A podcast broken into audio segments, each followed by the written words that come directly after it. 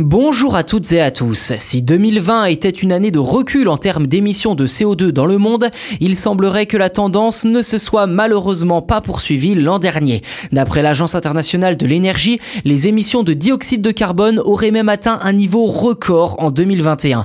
De quoi s'agit-il concrètement et quelles seront les conséquences d'un tel pic? Eh bien, c'est ce que je vous propose de voir dans cet épisode.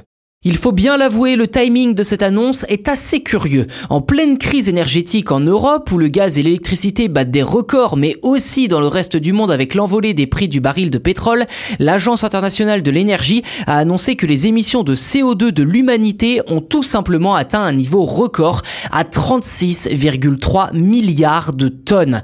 Du jamais vu et une augmentation qui compense largement la baisse observée en 2020 du fait de la crise sanitaire. Et selon les experts de l'agence, ces mauvais chiffres s'expliquent par trois facteurs. Tout d'abord, un rebond de l'économie, ensuite des conditions météorologiques défavorables et pour finir, la flambée des prix du gaz qui a eu pour effet d'augmenter les consommations de charbon, ce qui n'est clairement pas une bonne nouvelle puisque brûler du charbon émet deux fois plus de CO2 que de brûler du gaz.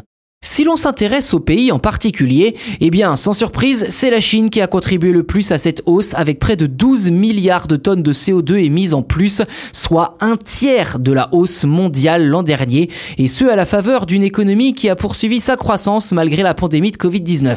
À noter que cette croissance chinoise était assortie d'une demande d'énergie toujours plus importante et qui, comme je vous le disais précédemment, a fait bondir l'utilisation du charbon dans les centrales électriques du pays. Nouvelle toutefois, la part des énergies renouvelables et du nucléaire a été supérieure à celle de l'électricité issue du charbon, atteignant un niveau record là aussi de 8000 TWh, soit 500 TWh de plus qu'en 2020.